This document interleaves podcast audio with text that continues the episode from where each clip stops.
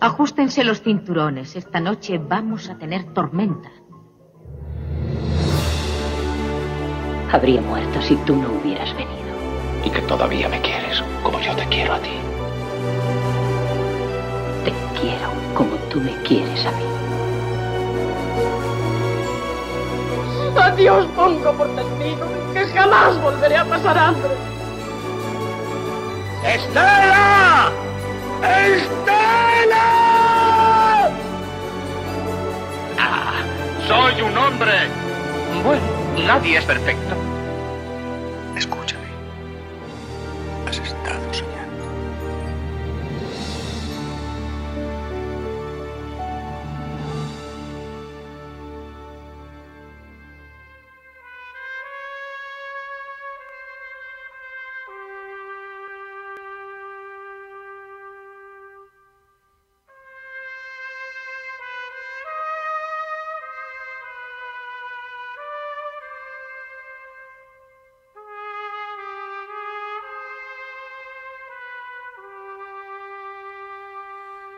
Pues si un escalofrío no les recorre la piel en este momento, yo creo que este no es su podcast. Como seguramente está ocurriendo, están ustedes en el podcast adecuado. Rebobine, por favor, el podcast de cine clásico que hacemos en Diario Sur y que hoy dedicamos pues, probablemente uno de los grandes, si no el gran acontecimiento cinematográfico de la historia, ¿no? No sé si estarán de acuerdo conmigo los que personas que están hoy aquí, como siempre, Paco Griñán, ¿qué tal? ¿A ti también te recorre un escalofrío cuando escuchas esto? Yo tengo escalofrío de que decidimos que íbamos a hablar del padrino en el podcast y del 50 aniversario que se cumple precisamente este año del estreno de la película. Así que vengo totalmente con el frío metido por la espalda. ¿Y a quién tenemos hoy? Preséntalo tú, por favor, haz tú los honores. ¿Quién tenemos hoy de invitado en este segundo episodio de la segunda temporada? Pues tenemos a un director de cine eh, que es además un gran amante de- del padrino. Es tan gran amante que lo primero que ha hecho es venir con la camiseta puesta de esa película que estamos hablando, que es del padrino. Y, de Y- más, y más cosas que ahora comentaremos. Efectivamente, y se ha venido con todo un bodegón de, de- de libros y, y de, y de artilugios sobre, sobre el padrino. Estoy hablando de el director de cine malagueño Enrique García. Hola, Enrique, ¿qué tal? qué honor Bienvenido. tenerte aquí, ¿eh? Qué placer que me llaméis para hablar del padrino, por Dios. Siempre hay que hablar del padrino. Yo creo que es algo tan.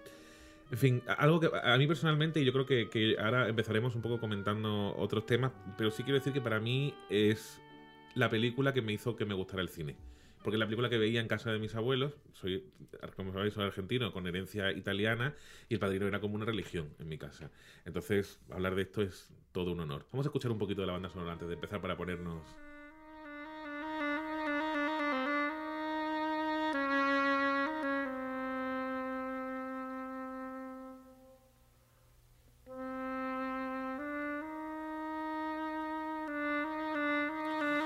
Bueno, em, no, no nos podemos ir hoy sin comentar un poquito lo, lo que ocurrió este fin de semana con los premios Goya, pero yo creo que lo vamos a dejar mejor para el final, porque ya que estamos ambientados, ya que estamos ambientados con el padrino y, y ya hemos empezado a hablar de ello, bueno, yo decía que, que, mm, que para mí había sido la película de mi vida, ¿no? Precisamente por eso, porque es la primera película que me hizo gustar el cine clásico, si lo podemos llamar como tal, que es un debate que quiero abrir ahora con vosotros, si esto es cine clásico o no lo es, como tal. Yo creo que es la última, pero bueno, ahora entraremos en ese, en ese debate. Y yo quería empezar a preguntaros qué significa para vosotros eh, el padrino. Paco, empieza tú. Yo creo que dejamos a Enrique para el final. Bueno, pues ya que te has puesto en, en plan freudiano, yo tengo que decir que también para mí El Padrino fue una película que, que vi de chiquitito y, y yo tengo que decir que a mí me impresionó muchísimo esta película antes, digamos, de que la pudiera entender y, y me impresionó sobre todo una escena que, que yo creo que todos la tenemos grabada, que es la escena del caballo. A mí esa escena del productor de cine, que además eh, después en guion tiene, además un origen que, le pasó al propio Coppola, eh, es una escena que a mí reconozco que me marcó en, su momento esa, manera que, tenía, que además no estaba sin la novela, en la novela eh, cuando se despierta el productor ve esa cabeza de caballo en, en, en, en el mueble que tiene enfrente, mientras que la manera de, de mostrarle la película, si lo recuerdan, eh, se despierta y de pronto mm, nota algo húmedo, eh, empieza a, a- a- a- a- a asustarse, a tocar algo pringoso, húmedo, pringoso, y cuando, y cuando abre la cabeza de su caballo y su pura sangre, ¿Tienes la memoria, ¿Tenéis la memoria de cuando visteis la película por primera vez? Que es muy complicado. Si os imaginabais que justo con la secuencia anterior con el caballo y luego ese final. ¿Os imaginabais que ese caballo iba a estar, esa cabeza de caballo podía estar ahí o que había algo en el caballo? Evidentemente, que me yo no recuerdo impresión la que jamás, que jamás pensé que eso pudiera, pudiera pasar, ¿no? Pero está muy bien porque además está hilado después, al, al parecer, eh, en- eh, el, el origen de esa escena además es Marlon Brando, porque la Paramount le dijo a, a Coppola que ese actor, el presidente de la Paramount concretamente, le dijo, eh, ese, ese actor jamás estará en mi película. Finalmente Marlon Brando estuvo en esa película y en esa película hay una escena de un productor de cine que se niega a que un actor esté en su película, ¿no? Y ahí, desde luego, que es una guanta sin mano que, que le dio Coppola al propio estudio utilizando su propia experiencia maravillosa, además resuelta de una Sí, manera totalmente. absolutamente terrorífica. Enrique, ¿qué significa el padrino para ti? ¿Por qué el padrino? El Padrino ha sido una película que me ha acompañado desde pequeño. De hecho, yo recuerdo que el primer topless que yo vi en una película fue el de Apolonia, en la noche de bodas de, Michael Corleone. Y yo era tan puber que me puse muy nervioso y me fui de la vergüenza que pasaba. Eh, la veían mis padres en televisión, que pues, la pasaron en televisión, y hasta que yo ya no entramos en el mundo del Betamax y después del VHS y pude ver las dos primeras, no, mm, que además con estos años en los que ya uno se convierte realmente en el cinéfilo, en el cinéfilo de que tiene ya todas las películas en casa. Descubrir El Padrino 1 y, seguir con El Padrino 2 fue un viaje tan grande de verlas una, y otra vez, una y otra vez, que cuando se anunció El Padrino 3 en cine, ahí ya tenía yo mucha más edad, ya eh, se estrenó en 1990, y yo estaba en la sala nervioso para mm, esperando, expectante que sonaran las trompetas que anunciaban la tercera parte. Y, y a mí El Padrino ha sido pues una educación cinematográfica brutal. De hecho, yo cuando doy clases de cine, El Padrino 3 como un, El Padrino 2, perdón, El Padrino Dro- 2 es una de las lecciones que yo doy de cómo construir un guion sobre la creación de una familia en paralela a la destrucción de una familia, de lo apasionante que es. Y hilando un poquito con el maestro Paco Umbral, que venía a hablar de su libro, yo traigo muchos, eh, La Mancha Negra tiene... Sí, seis concretamente, ¿eh? para Sí, que sí. los oyentes no lo y no he viendo, traído pero- los discos y los... Bueno, no. La Mancha Negra es una película que se escribió con una grandísima influencia del padrino. Tanto que el paisaje de viudas pasando de negro por un campo árido eh, con las casas blancas está muy inspirado en, la si- en, en el comienzo del, padrino, del Padrino 2, en el funeral donde matan al hermano mayor de Sí. Vito Corleone. Y llego a más. Hay una secuencia para mí que en clase de interpretación me parece brutal ponerla, que es la de No te llevarás a mis hijos, de Al Pacino a, a Diane Keaton Sí. en, en la segunda parte. Y yo escribí una secuencia de La Mancha Negra inspirada en eso, que es un encuentro que tienen Pablo Puyol con Virginia Muñoz y obviamente no hablan de lo mismo ni, ni es la misma secuencia, pero es un enfrentamiento cara a cara de dos personajes pensando, mm, cayendo en cosas, odiándose y un bofetón y yo tenía Coppola y esa secuencia en la cabeza. Vamos a escuchar un trocito de, del Padrino 1. ¿Qué va a ser de mi padrino? No sé qué hacer. No sé qué hacer. ¡Aguantar como un hombre! ¿Qué demonios te pasa? Es que lo único que te han enseñado Hollywood es llorar como una mujer.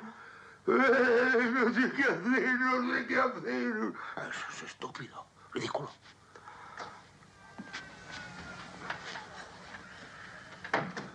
¿Vives con tu familia?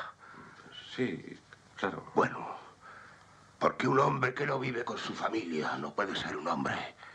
Ven aquí.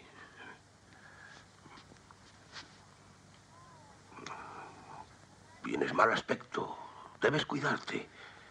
Quiero que te olvides ahora de eso. Hollywood te va a dar todo lo que le pidas. Ya es tarde. Empiezan a rodar la semana que viene. A ese Walsh le haré una oferta que no rechazará.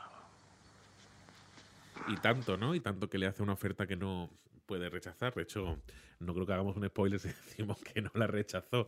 Eh, Frase donde las haya. ¿eh? Desde Ya. luego, frases de cine. Es no que- nada como dejar imágenes en, en el- en el- la memoria colectiva, pero también dejar frases en la memoria colectiva. Y eso es. ¿Cuántas veces se ha utilizado una oferta que no se podrá rechazar? Ya una versión libre, pero. es que forma que parte, de- del de- imaginario total. cultural mundial, ¿no? Es una cosa que, que a mí me sigue resultando eh, eh, increíble. Eh, yo creo que efectivamente, eh, Enrique ha dicho una cosa que estoy muy de acuerdo con él, que es que eh, prácticamente que el padrino, cuando digo hablo del padrino hablo de las tres, ¿no? Forman una especie de enciclopedia de cómo hacer cine, ¿no? Eh, pero yo creo que tiene, hay algo más Ahí, ahí podemos en ella, discutir, ¿no? pero bueno. Y, y yo quiero plantear la pregunta sobre eso y sobre y sobre eh, un poco lo que lo que decíamos, ¿no? Eh, ¿Es esta película el fin del cine clásico como académicamente? En realidad yo creo que el cine clásico termina antes, pero esto es como una especie de, del ocaso, ¿no? Del cine clásico. No sé, cu- cu- ¿cuál es vuestra opinión al respecto? Porque es un debate que siempre ha estado ahí. cuando Y a mí mucha gente me pregunta, ¿no? No sé, somos a vosotros, de ¿cuándo acaba el cine clásico? ¿Acaba con el padrino cine clásico? Yo creo que el, el cine clásico acaba realmente con esa puerta que abrió Coppola a otros directores como Lucas, Spielberg. Y en el momento en que se estrena Tiburón, se abre ya el mundo blockbuster y ya esto deja de ser una fábrica de sueños y un negocio eh, que te acerca a una narrativa para convertirse en una apisonadora de hacer dinero. Entonces, Tiburón eh, rompe en el 75, después la Guerra de las Galaxias, y ya los blockbusters lo único que quieren son marcas, marcas, marcas, marcas, y, y a lo mejor no se era muy consciente en aquella época, pero yo creo que incluso el propio Coppola con El Padrino 3 se vio muy presionado y no hizo la película que él quería. Porque él sí tuvo un control absoluto en la primera y en la segunda, mientras que en la tercera se ve que está hecha como a, a- a tropezones. Me falla Robert Duvall, meto a George Hamilton, que no es lo mismo. No, no, Me falla mm, Winona Ryder, meto a mi hija, que tampoco es lo mismo. Desde luego. Y, y hay muchas torpezas que entraban en, en esa película, con lo que hay gente que cuando yo hablo del padrino me dicen que la edición son dos discos y un posavasos. Digo, hombre, tanto no. Yo no estoy de acuerdo con eso. pero sí es verdad que hay una distancia brutal entre la calidad que tienen las dos primeras con la tercera. De la tercera, lo que me parece que es para enmarcarlo es todo el, el- la, la parte de la ópera. Bueno, Es, eh, ahora luego, luego lo escu- escucharemos ese final. Correcto. Mm. Pero, pero, el, pero El Padrino sí creo que, que fue la última gran película dirigido por un nuevo, un nuevo talento. Sí, porque decíamos, y, y- y- y te doy pie Griñán, que eh, podemos considerarla la última película de cine clásico, pero en realidad Coppola ejemplifica lo que no era la industria del cine clásico. Es decir, que era un director un poco casi eh, de autor, ¿no? Los primeros los de autor, ¿no? En la, en la Sí. época, por- también con Kubrick, ¿verdad? Kubrick quizás llega un poquito antes, pero al final eh, es una película con los cánones del cine clásico, pero eh, el hecho de que la haya hecho Coppola implica un poco el, que ya no es cine clásico. No sé un poco tú cómo, cómo lo ves. Yo creo que allí ya no era de cine clásico. Es decir, es verdad que esta es una, película hecha con, con esos criterios, pero bueno, yo creo que la última de Spielberg de West Side Story también es una película hecha con los canon clásico de- del cine de, No de entremos en ese debate, que yo no sé quién le, En cuanto a qué necesidad había de hacer eso. Bueno, pues evidentemente lo que quiero decir es que El último emperador, es decir, se han seguido haciendo películas, además películas para el Oscar, muchas, muchas de estos grandes estudios la- lo han seguido haciendo, o sea que el cine clásico como tal ha seguido, La La Land, por ejemplo. Estoy metiendo, yo sé que estoy metiéndome en, en, en, me parece, por la vamos, cara que me están Me mirando. parece una copia Pero de cosas. evidentemente, evidentemente el cine clásico sigue haciendo. Ahora, ya no existía en aquella época, aunque todavía, todavía estaba mucho más cercano, evidentemente, el- las formas de hacer del cine clásico. Es decir, que películas de autor también aspiraran a reventar la taquilla. Mm, Ya eso hoy día eh, es muy escaso, o al menos lo que han perdido esa aspiración de, de cine de autor, muchas de ellas, ¿no? Y ahí está, por ejemplo, la de West Side Story, que- que es una versión un poco más coloreada de la, de la Pero ya fíjate, original. Pero bueno, o sea, no es nuestro tema, no es nuestro No, no, tema. pero fíjate, pero, pero ha dicho una cosa que me parece, por lo menos, ya que tenemos Enrique aquí, creo que merece un pequeño debate, en salirnos un poquito de la autovía, este pequeño debate. Al final, nos estamos encontrando con algunas situaciones en las que eh, son las plataformas las que están permitiendo a algunos directores hacer cosas que jamás permitirían hacer productoras tradicionales Cierto. y casi que estamos viendo películas no de cine clásico pero en unos cánones hombre mm, hablamos de casos de por ejemplo de, de Roma eh, por ejemplo que son eh, o incluso la última película de mm, eh, De Jane Campion, ¿no? por ejemplo, bueno, sí, pero me refiero que son cine que donde las plataformas, sobre todo Netflix en este caso, que decirlo, están diciendo, "Ha- haga usted lo que quiera. Usted tiene un nombre, haga usted lo que quiera. Y es un poco llamativo eso, ¿no? Que al final sea como el la- los Lo cual, está mal, lo cual está mal porque mm, creo que aunque seas un gran director, tampoco te pueden hacer dejar hacer lo que quieras. Yo creo que a veces eh, el choque de, produ- de producción y dirección ayuda muchas veces a que las películas se, se engrandezcan y muchas veces dejar de hacer lo que uno quiere, a veces mm, tampoco se traduce en, en lo mejor. Por ejemplo, el irlandés me parece fantástico que le dieran El esa irlandés. oportunidad para hacer eso. A mí me encantaría el irlandés. a- pero esa película vista en Netflix es un exceso absoluto. Yo es no, una yo exceso no, yo absoluta. no lo considero. Ahora, en un cine se disfruta mucho más que viendo en, eh, viéndola en la plataforma. Sí, que, sí, eso que sí. levante la mano quién ha podido aguantar casi cuatro horas de película del tirón en su casa.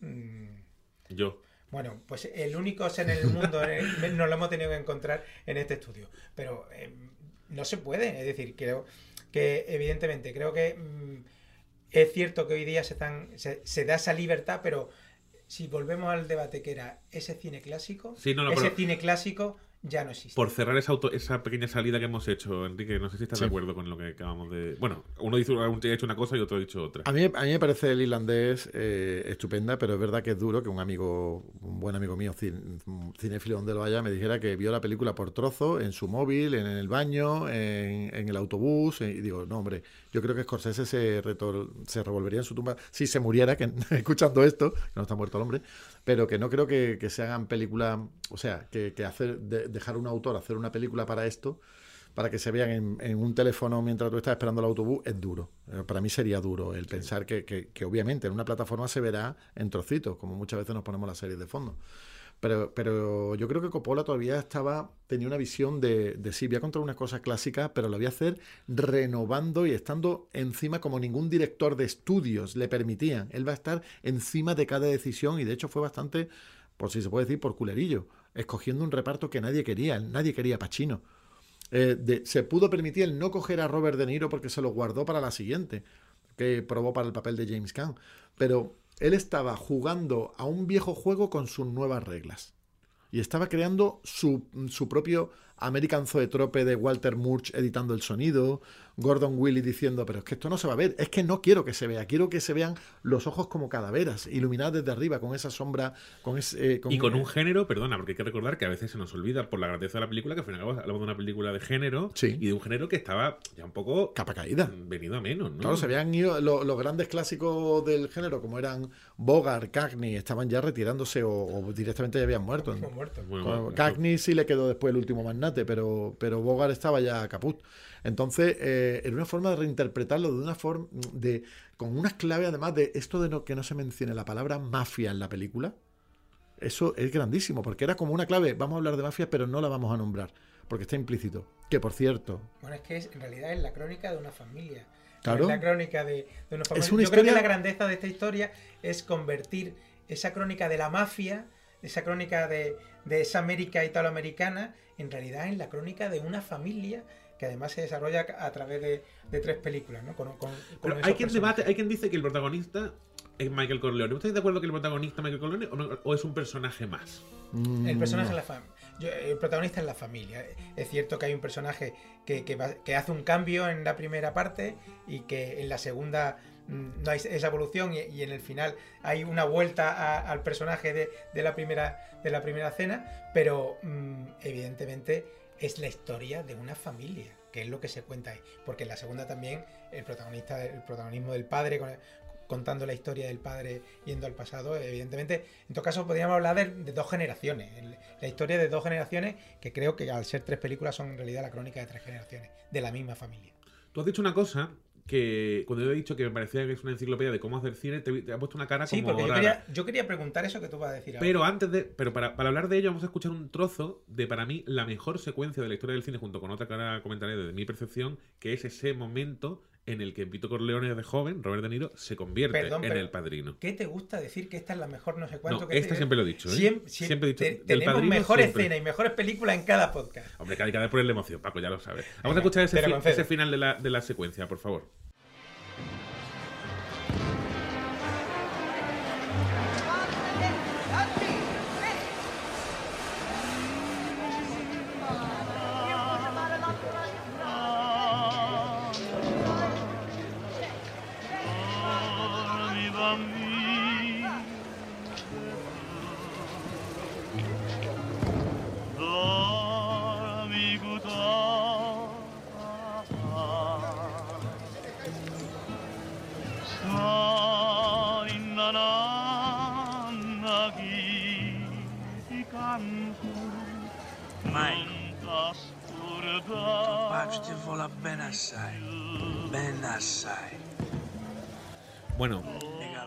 Los que no lo recuerden, esta escena comienza cuando Vito Corleone decide que en las calles del, del Little Italy en Nueva York se está provocando una injusticia y entonces decide, digamos, quitar al, al- al- padrino, entre comillas, o al- o al mafioso del barrio, y lo hace en una secuencia maravillosa que dura aproximadamente, creo que son 12 o 13 minutos, en los que, eh, mientras eh, eh, está produciéndose una procesión, él entra en la casa, eh, desenrosca una bombilla, que me parece una genialidad, o sea, es que no, no sé cómo describirlo, y asesina de una manera bastante, visible y, diría incluso mm, sanguinaria. Y luego, mientras la cámara le acompaña, él va por los tejados de esas casas de Little Italy, desmontando la pistola y dejando los trozos de la pistola en varias partes, hasta que él baja de esos tejados, se acerca donde está su familia, coge a un bebé, que es Michael, y mientras coge el bebé, empieza a sonar la música del padrino que estábamos escuchando. A mí personalmente, eh, hay otra que me emociona mucho, otra película que no tiene nada que ver, de Marga Victoria, que lo hemos hablado alguna vez, pero a mí esta me parece, para mí, eh, en muchos aspectos, la mejor secuencia de la historia del cine, por todo lo que implica. Entonces, por eso yo decía, y ahora abro el debate, que esto es una enciclopedia de cómo hacer cine. Y os pregunto, ¿os parece que esta es una de las, vamos a decir la mejor, una de las mejores secuencias de la historia del cine? ¿Os parece que es una enciclopedia de cómo hacer cine el padrino? ¿De qué? Jolín, es que esta secuencia es espectacular, es brillante, eh, tiene un tempo, tiene un ritmo, podría ser un, un mini cortometraje, un padre que acaba hablando de futuro cuando acaba de matar el pasado. Es que es así. Entonces, em, la elegancia con la que está contada, el misterio con el que le da, la violencia que tiene, que son tres disparos y cada cual más vistoso, porque no son los típicos disparos que se hacían en el oeste a la barriga de alguien que ¡uh! y caía, sino era el pecho y se abría el chaleco, el otro en la cara y el último a bocajarro ya cuando, cuando es un cadáver, con ese sonido amortiguado. Ese De Niro tan delgadito el tío. Ese, es que es verdad que, o sea, yo no me la había, no me la planteo como la mejor secuencia de la historia del cine, pero sí como una grandísima set piece en el que, en que es una escuela en sí mismo, de cómo narrar a alguien que quiere acabar, como he comentado antes, con el pasado, y, y cuando termina, se deshace de todo, habla con su hijo del futuro. El, el padrino, me parece ese viaje hacia la creación de una familia para en paralelo a ver cómo se destruye, parece brutal. A mí me apasiona más que la primera, porque la- bueno, la- no puedo decir eso. Es que la primera Ahora, también- esa es la pregunta final No, del debate. no, no, esa es la pregunta decirlo. final del debate. Es que la primera me adelantemos. apasiona también. No, Entonces, no adelantemos. pero la segunda tiene una estructura tan novedosa, jamás se nos ha contado una película en estas dos líneas en paralela. Jamás, no hay película en el cine que tenga un flapa tan presente y para los cinéfilos que hemos sido durante tantos años, luego ya llegaron Hit y otras películas más malillas. Pero eso de ver en un mismo fundido a Pacino y a De Niro era lo más grande, porque estamos viendo a los que son probablemente los dos actores más grandes de la historia, con permiso de, de Brando, de Newman, de, de la primera generación del Actor Studio, pero estos dos animales, bueno, y con permiso de Nicholson Hoffman, pero tener a Pacino y a, y a De en un fundido sin que se cruzaran, eso es mítica.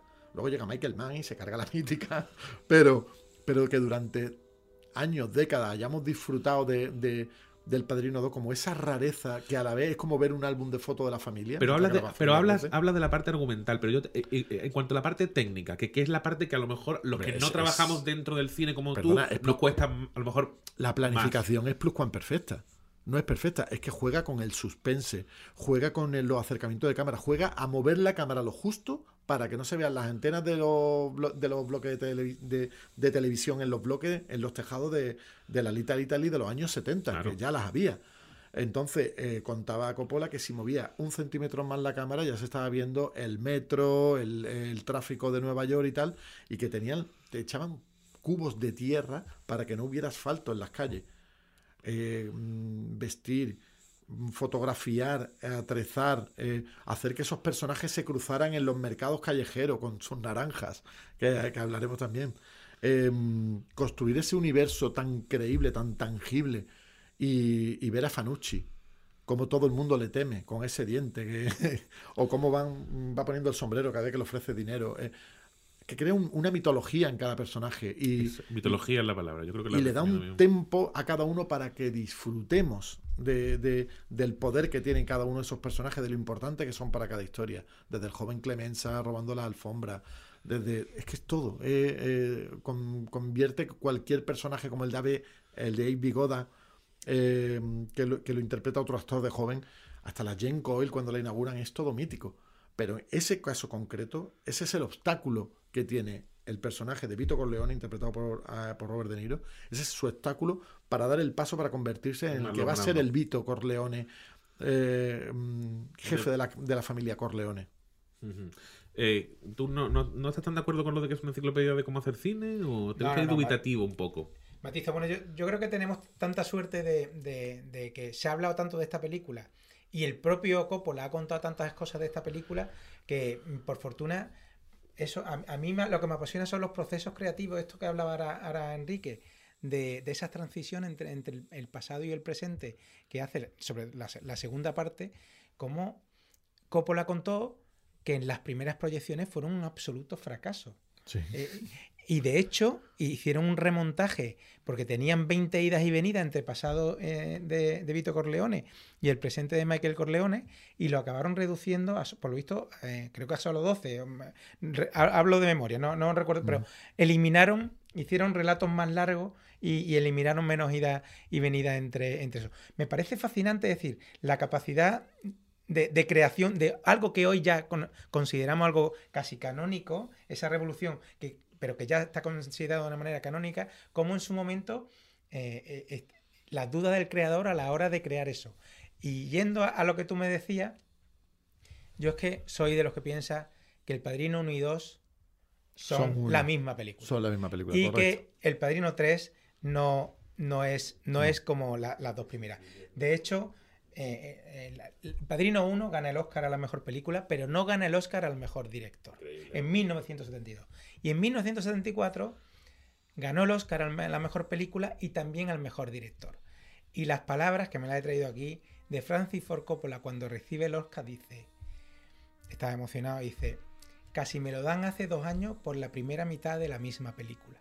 O sea, él, él- Maravilloso. Me maravilloso, pareció una ¿eh? frase, me pareció una frase, dice, casi me lo me- pero eh, de- también era una manera irónica de, de decir, "Ah, ah, mm, me lo quitasteis la primera, que, que, eh, eh, es cierto que eh, se lo tendría que haber dado porque fue una película absolutamente rompedora, pero yo, yo creo que dos años después no había ninguna duda en ya lo que suponía el Padrino y lo que ya estaba suponiendo el Padrino 2. Y que para mí, aunque es cierto que los procesos creativos no fue todo pensado en un principio, pero para mí son forman parte del mismo relato. Es decir, yo no sé. ah, eh, sí, ¿por qué no hablar de la misma película? Es el mismo relato, además. Yo defiendo que es la misma Pasa una cosa parecida como con Kill Bill, ¿no? Que a mí me parece lo mejor de Tarantino y que me parece Sí. que decir, me gusta más la 1 que la 2, es que es la misma. Y yo creo que aquí Mira que me gusta a mí Kill Bill, pero no creo que se lo puede comparar con esta película. No, no, y no. hay no. otro Es elemento. Es por poner un ejemplo de dos películas que están partidas en dos y que realmente. eh, Es que el concepto de, duolo- de duología, duología perdón, eh, es que una película no está conclusa sin que termine con su segunda parte. Eh, cuando hablamos de trilogía, por ejemplo, las películas de Indiana Jones no se pueden considerar trilogía porque son historias independientes. Lo Claro. mismo que hay una serie como la de James Bond. Eh, en cambio, cuando son continuaciones, pero continuación que sigue arrastrando de la trama original, siguen arrastrando motores, situaciones, personajes, entonces sí se puede considerar eh, que sea una duología la primera con la segunda parte. Y la tercera, lo que tiene es una continuación, pero, pero no tiene nada que ver. no- podríamos haber vivido perfectamente sin el Padrino 3 propiamente dicho. Vamos a hablar de, de los códigos de la película, de cosas que ocurren, dicho- pero. ha dicho ah, algo, ha dicho algo. Sí, sí, que- ahora, no, no. que te- Es que lo tengo preparado para el final del debate sobre la, sobre la 3, que es el, el gran debate, ¿no? Pero eh, hay una cosa que ocurre en, en el Padrino 1, en el Padrino 2 y en la 3, aunque muy matizado, que es para mí una de las mejores. es lo que hace esto como cine en mayúscula, que es empezar una película con una fiesta.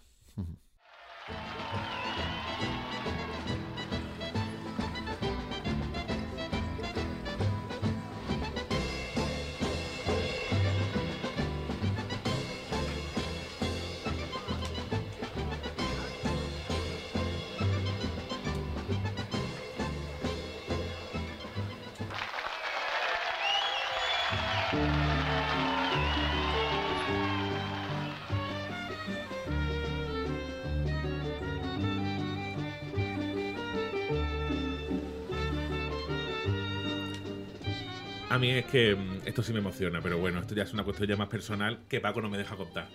Eh, no, no, lo digo en serio. Me parece que el hecho de empezar una película con una fiesta eh, es una cosa que, que, mm, que hizo muy bien en las tres películas, aunque matizo que la tercera no es tanto una fiesta como otro tipo de evento, ¿no?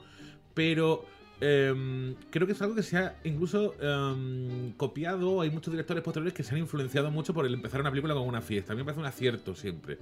Esto es uno de los códigos del padrino, pero hay, eh, Enrique, comentábamos antes de empezar, había otro, el de la naranja. Cuéntanos un poco estos códigos, estas cosas, contanos un poco estas, estas cosas que ocurren en el padrino que hay que estar atentos. Bueno, primero voy a volver a citar a Paco Umbral y voy a hablar también rápidamente de mi libro. En La Mancha Negra copié otra cosa del Padrino. Hay una secuencia de una misa en la que Juan Malar habla del hijo pródigo y en esa secuencia que es puente entre el día y la noche en la película mm, vemos no solamente la misa, sino a muchas acciones paralelas en los que vemos cómo cada personaje está cambiando para pasar a un punto de casi extremo. ¿A qué está mm, homenajeando? Pues a cómo Coppola cogía en sus padrinos todas las ceremonias eclesiásticas para hacer este, mm, estos montajes paralelos de acciones de venganza mientras, con- decir, mientras estaba la iglesia y la... Porque eh, es por un lado. una boda en la 1. Sí, una- una, una- no, el- una boda, pero la parte, el montaje paralelo es con el bautizo, en el que Michael Corleone es padrino de su sobrino, que lo interpreta la hija de, de Coppola recién nacida, Sofía Coppola, y va ajusticiando a todos los que han, han atentado contra su padre.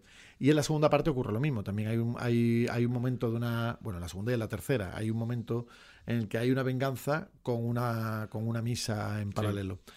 Y ahora hablando de la naranja, la naranja fue un guiño que, mm, que fue como una especie de fetiche que usó Coppola a la hora de, de que cada vez que hay una naranja de por medio viene una situación de muerte. por ejemplo, antes de que acribillen al Don a la salida de, de su oficina, estos dos mafiosos que le persiguen, él eh, tropieza y cae sobre un puesto de naranjas que ruedan. Eh, se entregan naranjas en muchos momentos de la película, inclusive... mm, Y eh, después muere alguien.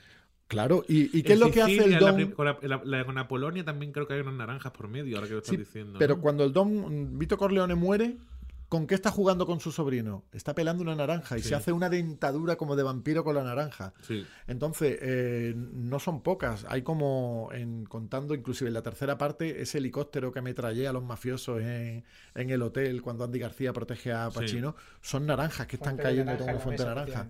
hace muchísimo referencia al regalo de naranja, a la ofrenda como naranja, inclusive mm, eh, eh, Robert De Niro en, en El Padrino 2 es- eh, también le regalan una naranja en un puesto antes, pero luego a su mujer le lleva una pera.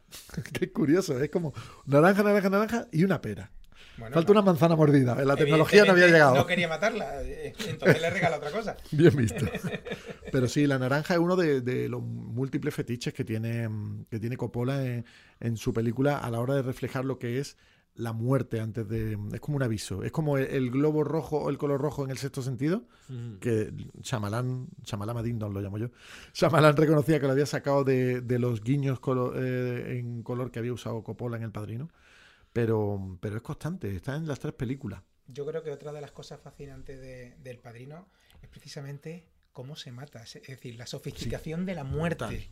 Es decir, él, él ha hablado, y porque a mí me encantan las escenas finales, tú has hablado de las escenas principales, pero es que las escenas iniciales, pero las escenas finales, con, que son, además tienen un sentido operístico de la muerte, en- en- con, con la, con la cena en, el, en, el, en la iglesia, mientras que están bautizando y rezando, Bueno, están y dándole del- un y tiro a y cada, del- a cada uno de los enemigos y va justiciando, ¿no?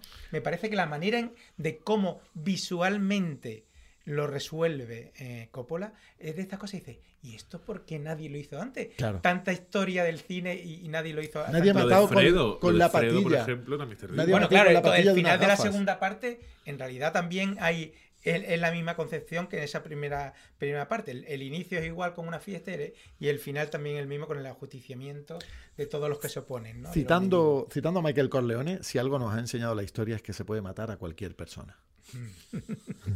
ya el listo. Bueno, vamos, con- vamos a escuchar un trocito. No, dime, Paco, sí, perdona. Bueno, yo era, por, por cerrar también un poco el debate de, de- de si, del clásico, pues mm, mm, he buscado en el Diario Sur el día que se estrenó El Padrino Hombre, en Qué Málaga. Qué El maravilla. día que se estrenó El ¿Qué Padrino en? Málaga ¿Qué día? fue el 6 de diciembre de 1972, Yo cumplía un año y dos días. pues yo cumplía también un año y pico. Yo, O algún- algunos no Yo pueden soy, decir yo soy del cumplían. 4 de diciembre. Bueno, el caso es que se estrenó en un cine que muchos recordarán que era, era mítico, era el Málaga Cinema, ya desaparecido, que estaba en la plaza de Uncibay. del que nos contó, perdón, del que nos contó Antonio Banderas, que teníamos podcast, que era donde vio la primera vez el zorro. Efectivamente. Eh, y, y una página entera de publicidad lo que ya nos habla de, de ese cine que ha desaparecido, ya no se pagan páginas enteras de, de publicidad en, en prensa ni, ni, ni, en- ni, Y ni menos en- de cine. ni en web. Y menos de efectivamente. Y, y con, e- con ese, con ese cartel, con el rostro de Marlon Brando de, de perfil, medio oscuro, medio, medio negro. Y me encanta, me encanta al final, viene toda la Marlon Brando, el primero, el nombre que sale grande. Ya había, ya- aunque ya había ganado el, el- el Oscar también eh, Pacino, pero, pero Marlon Brando es el que viene en grande. Claro, tuvieron que hacer adaptaciones porque era una película muy larga para, para los tiempos que se hacía. Solo había tres pases al día, 4, 7 y 10.05 de la noche. Y pone, por el largometraje de la película, rogamos puntualidad. Me encanta, me encanta la liturgia de, aquel cine, que me parece, Sí, que, me parece que, que tiene una magia maravillosa. Lo colgaremos en el periódico para que la gente pueda ver este, que la gente pueda ver este cartel que, es que maravilloso. Bueno, y vamos con el último debate sobre la película, porque luego quiero hablar un momentito sobre los Goya y por supuesto sobre lo que está haciendo Enrique, que también algo nos contará. Eh, y es sobre el debate sobre la tercera película. Pero antes de ello vamos a escuchar, vamos a escuchar el final de la tercera película.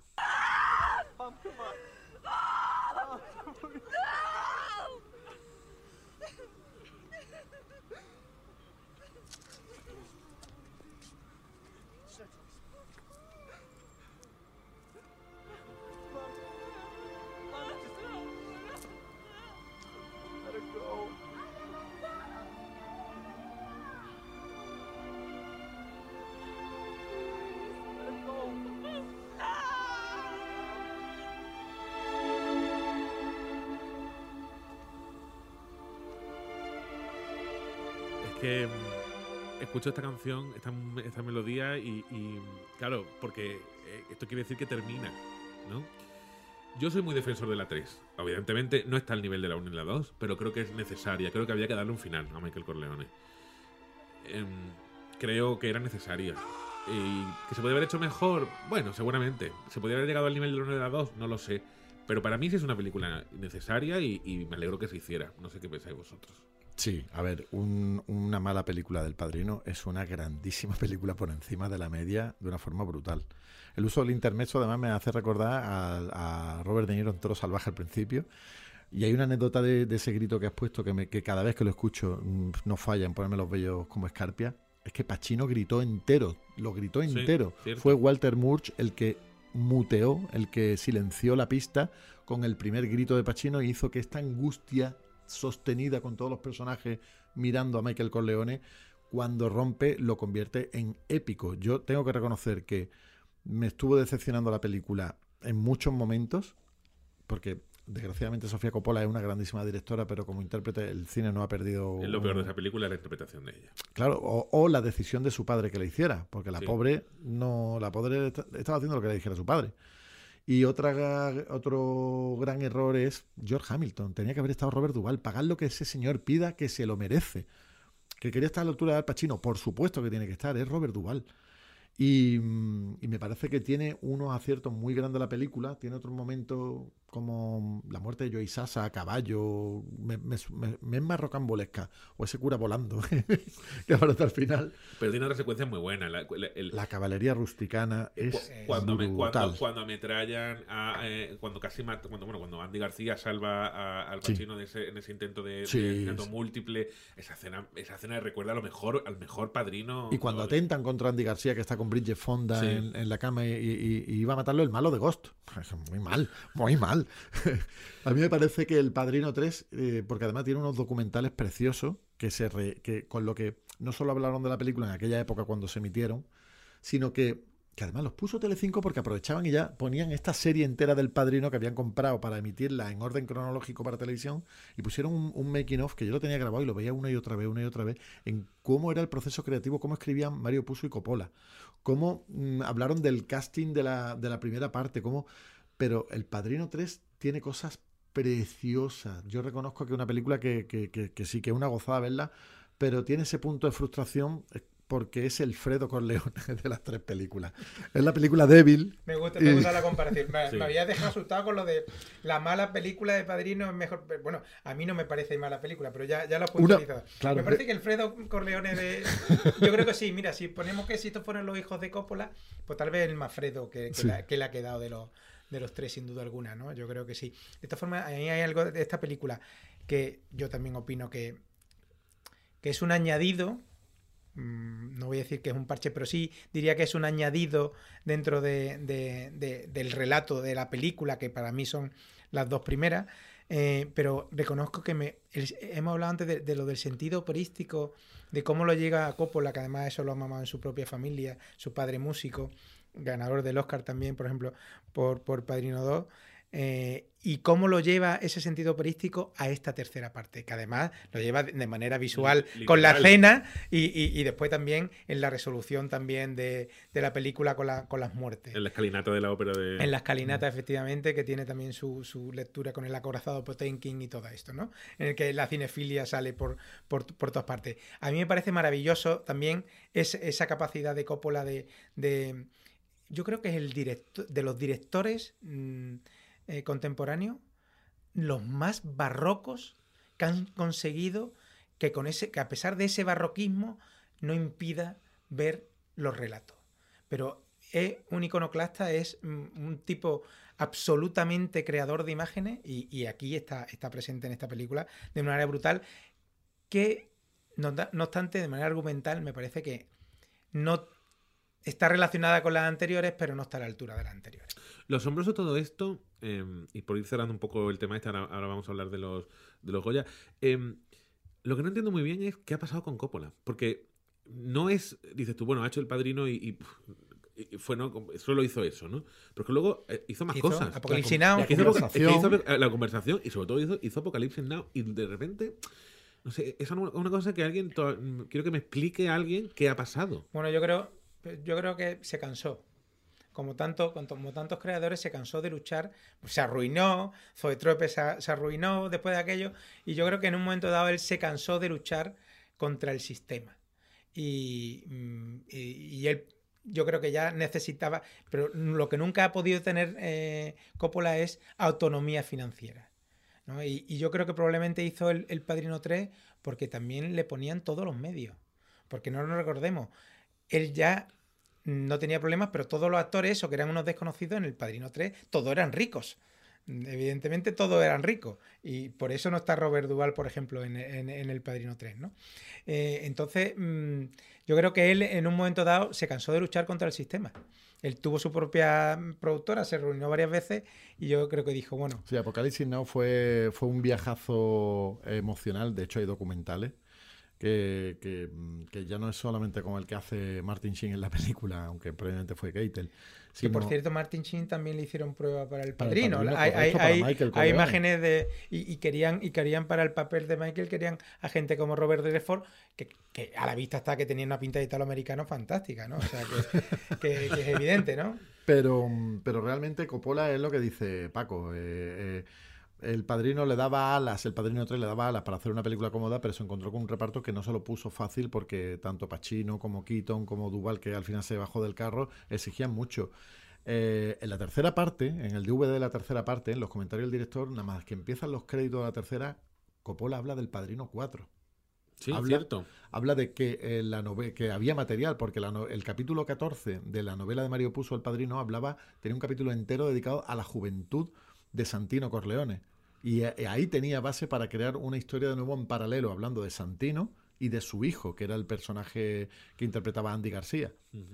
Me decían, pero ¿y Pacino no estará porque ha muerto? No, porque Pacino moría de viejo en la, en la tercera parte. Entonces, podría haber aunado de nuevo tanto a, Pacin- a Pacino como a Andy García y contar una juventud en la que se remureaba a- pues, al actor que estaba en todas esas quinielas en juventud, que era Leonardo DiCaprio como Cierto. Santino Corleone.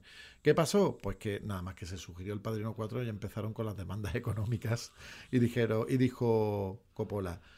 "Mm, mm, y encima no estoy con Mario Puzo, que ya había fallecido. Paso a hacerla. ¿Os imagináis que se, se hace? Yo es que nunca pierdo esa Es ilusión. que yo creo que la única persona que podría dar cierta garantía de que se pudiera hacer algo de eso, aparte de Coppola si no quisiera, el único que se le medio perdonaría que tocara eso, lo mismo que ahora está haciendo James Mangold, la, la quinta de Indiana Jones, Sí. y, y dice, oye, que te están metiendo en los zapatos de Spielberg, cuidado. Yo creo que solo se le permitiría a Scorsese. El que hiciera, pero Scorsese Pero yo, no me imagino- pero yo no me imaginaría Scorsese haciendo, haciendo El Padrino. Me parecería como una especie de sacrilegio. Jamás, jamás son, metería dos, uni- son dos universos Sí. diferentes. Pero Sí, son sí. dos universos diferentes y son dos estilos muy diferentes, sobre todo. Tanto que, que Scorsese se había, parecía que se había negado a trabajar Bueno, pero con hablamos como si Coppola no estuviera. Coppola está aquí. o sea Sí, que- y de hecho está preparando Megalópolis, la película O sea esta. Sí, ya te- Pero, pero, por ejemplo, era un territorio sagrado. Parecía que Scorsese jamás iba a trabajar con Pacino y cuando ha trabajado, mira lo que nos ha dado. Es verdad que yo hubiera preferido que hubiera, que hubiera aprovechado ese Pacino que Scorsese en los 70, con Pacino en los 70 o inclusive en los 80 hubiera sido brutal. Solo lo ha disfrutado de esta pandilla de Palma y, y Coppola, pero, pero yo creo que no se va a hacer nunca un Padrino 4. Pues Eh, mira, yo te digo que pese al Padrino 3, si existiera un Padrino 4, yo pagaría la entrada. Hombre, por claro, supuesto. claro, Perdona. Me parece que, que, o sea, yo reconozco que soy gran amante de, de la saga. Si reconozco si dónde está el cine dinero- clásico, pero si, si decidieran continuarla, Sí. evidentemente, eh, creo que unos cuantos vamos a estar en el cine en, en el minuto, Yo en la primera de la sesión de Paco. día. Perdona. Y abrazándote cuando si empieza a sonar la una trompeta. colecta para hacer El Padrino 4, yo ponía dinero. Yo tengo aquí, yo Pues pongo, sí. a ver qué tengo encima. Pues sí, pues mira una idea que le podemos dar a, a Coppola, ¿eh? Sí, sí, sí. Eh, bueno, vamos a ir terminando, pero antes quiero comentar con vosotros los Goya. Eh, ¿Qué os ha parecido? Bueno, yo voy a dar mi opinión pre- previamente, que es que me parece. Yo no estoy de acuerdo con los premios que se han dado. Do- dos cuestiones. Una, que Paco ya conoce perfectamente, Enrique de lo, ya lo, lo vas a ver ahora. Yo soy muy defensor de, la- de Madres Paralelas. Me parece increíble que se haya ido de vacío. Creo que Penélope Cruz tenía que, que haber ganado el, el Goya y creo que tenía que haber ganado los principales, en mi opinión. Y otra cosa que no entiendo y creo que alguien me explique cómo es posible que una película les parezca bien a los académicos, les parezca bien la fotografía, el montaje, la dirección artística, el, el, el- guion adaptado, que no me parece incluso, le de la frontera y ni siquiera la nominen al director ni a la película. Yo es algo que no, no puedo, no entra dentro de mi comprensión. Me ha gustado todo lo que has, las decisiones que has tomado como director, pero ni, ni nos gusta tu película ni te gusta tu trabajo como director. Algo que, algo que me gustaría que, que me, que Bueno, me explicara. por, por alusiones, los premios Carmen tuvimos nueve nominaciones, pero no estaba nominado el director. ¿Te me han acuerdas que en la alfombra. ¿te acuerdas? Pero, pero ¿te acuerdas que lo comentamos en la alfombra Sí. también? Que te lo dije, te dije, hombre, no tiene ni mucho sentido. A ver, yo ya tengo la edad suficiente, como me comentó hace poco un amigo, tú ya le has dado la vuelta al jamón. Sí, yo ya tengo 50. Eh, yo ya tengo la edad suficiente como para trivializar estos premios en la medida de lo que son, tanto las selecciones en festivales eh, nacionales como foráneos, tanto como premios. Yo ya soy prudente en los premios que me dan, tanto en los que no me dan ni me convocan. ¿Por qué? Porque esto es un negocio en el que hay que estar burbujeando y estar revoloteando cerca de los que dan premios. Entonces, depende mucho de quiénes son los que burbujean, cuánto, cuánta capacidad tienen para dedicarle a algo que no sea la creación cinematográfica y sea la promoción y al estar. Entonces, yo trivializo mucho todo el tema. El ejemplo mayor fue El color púrpura. 11 nominaciones a los Oscars y ninguna para el director. Y no ganó ninguna. Cierto. El resto se lo llevó todo el color púrpura. A mí en los premios Carmen, pues, pues bueno, se votaban compañeros, podía estar más o menos de acuerdo, pero eso lo digo en, en la intimidad de, de una cafetería, con un café, y, y te doy mi opinión humilde, pero también entiendo de que no te quejes tanto y haz cosas para cambiarlas. Yo qué es lo que hago? Hacer las películas lo, lo mejor que pueda. Y- pero con los presupuestos, los medios que tengo, intuyo que la maquinaria del deseo es potentísima, que la del buen patrón también lo es. Yo tengo que, mm, esto lo podemos hablar en, en si quieres ya más privado en otro momento, yo no estoy de acuerdo. A mi madre paralela no me parece, me, pare- me parece que tiene bastantes patinazos, para mí. Sí, sí, no, cuestión de mí-. Pero a mí me parece que están bien dado y que el buen patrón me parece que es, el- creo, creo que debería haber estado en los Oscars de este año, el buen patrón como película extranjera, porque es universal lo que cuenta. Yo, yo he conocido a ese jefe. Tenían otra, tenía o- o- o- otra imagen, pero yo lo veía y yo decía, es que es este, es que yo he tenido a este jefe en mi vida. Entonces eh, me sentí muy, muy... Fue un viaje ver el buen patrón de Aranoe y me alegré de cada premio que le dieron. Ahora, las leyes de la frontera, por supuesto que tenía que haber estado Daniel Monzón. Me parece que Es es, que eso es lo que me refiero. Es me que es que- una falta de. porque además Sí, él es no muy buen cinéfilo y hace muy bien cine, pero no, yo creo que ese es el problema, que como viene de la escritura y ya se le premió por la celda 211 y tiene algunas películas que son si no, mm, no, no son malas, pero menos acertadas, o, o que no llegan tanto Sí, al público, sí. como la Caja Kovac o, Sí. o alguna así, o, o esta última del crucero que me, me pareció terrible, pero me, mm, pero me parece que Daniel Monzón sabe mucho de cine y que al haber jugado en el otro lado de la baraja, eh, hace que, los, que la industria lo espere detrás de una esquina con un palo. Esto es como si, yo estoy seguro que más que muchos talentos cinematográficos emergentes o de los que hay en Málaga, eh, no tendrían nada que envidiarle a este señor que yo tengo aquí a mi derecha si decidiera algún día escribir y dirigir, que yo creo que con lo que hace en su vida ya tiene suficiente. Pero si alguna vez él quisiera contar algo, estoy seguro que sabría dónde colocar la cámara y qué es lo que no tendría que hacer para equivocarse. Entonces, me parece que Daniel Monzón juega a eso, a que sabe porque está en el otro lado. Pero, insisto, la industria es la industria y no se puede competir en unos premios Carmen cuando cuando los que han votado son una asociación de Sí, académicos. pero en Los Feroz, y te doy la palabra Paco, en Los Feroz ocurrió lo mismo. En Los Feroz se le dio el premio a la mejor dirección eh, eh, a una persona que ni siquiera se nominó a la película. Yo, es que estas cosas de verdad me resultan. Y ya no Sí. hay que valorar si la película de, de- de Rodrigo Cortés era buena o no, que me parece buenísima, ¿eh? Sí, pero Rodrigo es una sabe. opinión. Pero que me parece que no entiendo cómo se le premia a la mejor dirección a alguien que no está ni nominando su película. Me parece que es una falta de. De- de- Coherencia. de coherencia y que creo que probablemente va ligado a lo, a lo que al fin y al cabo son los premios. Son. Que votaciones. que lo hemos debatido muchas veces. Pero Son- por lo menos tengo criterio al votar. Mira, eh, insisto, eh, yo he vivido unos premios que han nacido de unas votaciones por un visionado. Se han votado en nominaciones una película que no estaba entre los visionados y estaba como de las más nominadas y no nos la dieron a los académicos para verla. Por ejemplo, y luego yo he visto... ¿Cuál? Vale, No, está, está feo decirlo. Pues y luego, que en, preguntar. en nominaciones de intérpretes, había intérpretes que no estaban bien, pero que había productores que sí habían alentado a que se les votara. Entonces, es, ya se, se entra en una liga en la que a mí no me interesa estar. Ya, a mí me interesa un proceso creativo, un proceso de escribir, un proceso de montar y, y una cosa que me apasiona, que es la postproducción. Eso yo en- conozco, entiendo a los directores que hacen así, que se encarguen los técnicos. Y los conozco y a, a compañeros que trabajan así porque tienen una fe ciega en ellos y les dan maravillas. Y ellos la defienden muy bien porque les dan el material que ha rodado. Pero a mí me gusta estar hasta en el último sonido de un grillo que suene en mi película o de un ladrido que suene. ¿Por qué? Porque soy muy mijita, porque películas como El Padrino, que bien hilo, Paco. Películas como El Padrino me han enseñado a estar encima desde el primer sonido hasta el último, desde la primera bombilla que se enciende hasta la última. Y entiendo un poco cómo funcionan estos premios. Yo creo, yo creo, bueno, yo creo que esto que tú planteas es que no tiene explicación.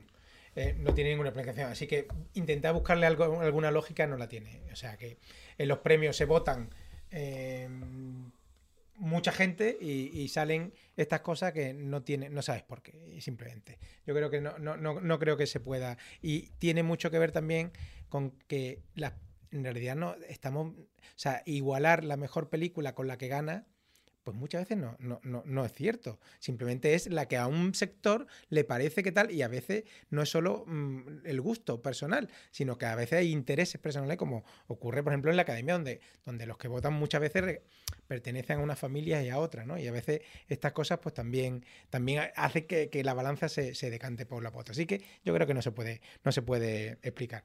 Mi lectura de rápida de los Goya.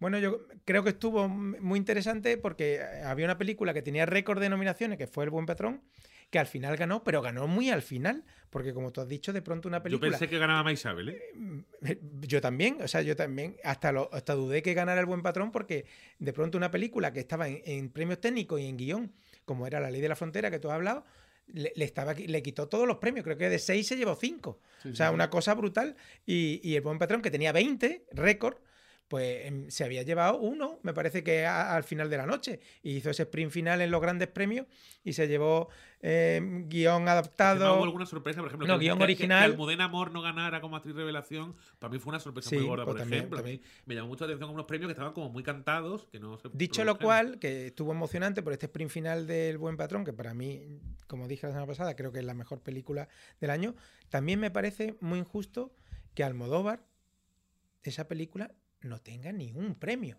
Es decir, también, por mucho que Almodóvar este año haya hecho bastante por ser antipático con la propia académica. Pero me, parece que no tiene ningún sentido. Por ejemplo, Aitana Sánchez Gijón, que en mejor papel secundario me pa- parece increíble que no lo ganara. O sea, porque está, ella está fantástica. Pero bueno, esta forma parte de esa falta, decíais, coherencia o falta o contradicciones de los premios en la que es muy difícil explicar. Y lo que no me voy sin decir es que, por favor, estas galas se tienen que mirarse un poquito, porque Sí. vaya pestiño de gala que, que terminó más de media hora después de lo previsto, que se eternizó de una manera... No pueden subir cinco personas agradecer el premio y además agradecer a su prima Juan y su tío, y su tío Yo, este, Antonio, vamos a ver, porque yo, no- yo, yo siempre, vamos a ver, es el minuto de gloria y yo siempre lo he disculpado, pero ya está bien, vamos a ver. Tú no puedes llegar ahí y decir, no me he preparado nada, no te has preparado nada, perdóname. En la gala más mediática que hay en España, tú no te has preparado, prepárate algo. O sea, mm, viva Petra Martínez que en Los Feroz dio ese discurso de... Y siempre dice, yo lo que no voy a hacer es mm, agradecer un minuto o dos y aburrir a la gente. O Blanca Portillo estuvo muy bien, por O ejemplo. Bla- o Blanca- efectivamente. Yo creo, hay que... Oh, ese José Sacristán, por favor. Es que hay, hay, di- Por hay no discu- hablar de la Q3 discursos de que Kate te ponen Blanchett que hicieron, que no ponen ni un vídeo de una un película de ella, suya. La verdad que la gala estuvo Y el número del comienzo. muy Bueno, regular. Es verdad que tiene muchas 5,90. cosas criticables. Por otro lado, el regreso de Sabina estuvo muy bien, Luz Casal estuvo muy bien. Yo creo que tuvo muchas Y es verdad, bueno, y, y después resulta que se hace allí la gala por Berlanga. Y resulta que es que Berlanga prácticamente no estuvo presente en toda la gala. No tuvo ni, No, no, que no tuvo. estuvo más presente en la gala de Málaga del año pasado, cuando Bandera le hizo ese homenaje con Bienvenido Mr. Marshall, maravilloso con Carlos Latre, que estuvo espectacular. Y, y este año no había ni un número esperado. O sea, creo que las galas hay que revisarlas. Y, y yo sé que es un espectáculo televisivo, pero debería estudiarse, empezar antes. Que vuelvan Que Buenafuente y Silvia antes. Abril. Yo soy defensor de ellos. que, que, que vuel- que vuelvan a alguien que, que- que al menos la presente y que, y que sepa hacia dónde va. Que este año ha derivado. Y lo de los discursos, por favor, Sí. no puede ser que suban, que suban tropecientos, que suban tropecientos, pero hable que hable una persona. Y eso es la academia que tiene que dejarlo muy claro, porque lo de este año, lo de este año hay que reconocer que fue excesivo. de las peores de las peores galas, si no la peor que recuerdo. Eh, ¿Estás rodando algo para irnos ya? Pues estoy preparando un par de proyectos. Para julio una película con unos alumnos que tengo de interpretación que, que están estudiando en la ESAT también y que es una película de jóvenes. que voy a cambiar un poquito de registro y hacer una película un poquito más ligera, más de del final del verano de una pandilla, de un grupo, eh, con una historia que, que- que he escrito con mi hija, que va a cumplir ahora 16 años y me parece que es un talento, porque la pobrecita mía lleva mamando el cine desde que nació. Em, espero que, que, que sobrepase a Sofía Coppola de, de- de lejos, ya que el padre no pudo sobrepasar a Francis. Hablando de sagas, ¿no? Hablando de sagas. Pero me parece brutal que una niña que ha, ha crecido sobre mi rodilla viendo un, un Final Cut y cómo se montaba, cómo se escribía y cómo se llevaba una pantalla y tiene talento. Y luego tengo un policíaco que si Dios quiere para finales de año eh, le damos también eh, claquetazo y, y es una apuesta muy vibrante, muy es más un cine de acción, no, no tiene un peso así, mm, no la trascendencia que pueden tener a lo mejor Michigan y La Mancha, y sí un poco el gamberrismo y el, y el pisar el acelerador para divertirse un poco que tenía Resort, que hacer un- no una película menor, pero sí una película mucho más pensada para tener al, al público atrapado en una historia claustrofóbica. Pues muy bien, pues te, te veremos. eh, te veremos en las salas, porque no has dicho nada de plataforma, así que entiendo que será en las salas. Pero espero que después de La Mancha, del pase el 25 de febrero en cines, que tenemos en 40 cines por toda España, eh, en Málaga hay varios cines que se proyectan, entre ellos el Albeni, el Málaga Nostrum. Em, esperemos que, em, que las plataformas lleguen un- al poco, al poco, un par de meses después. Genial.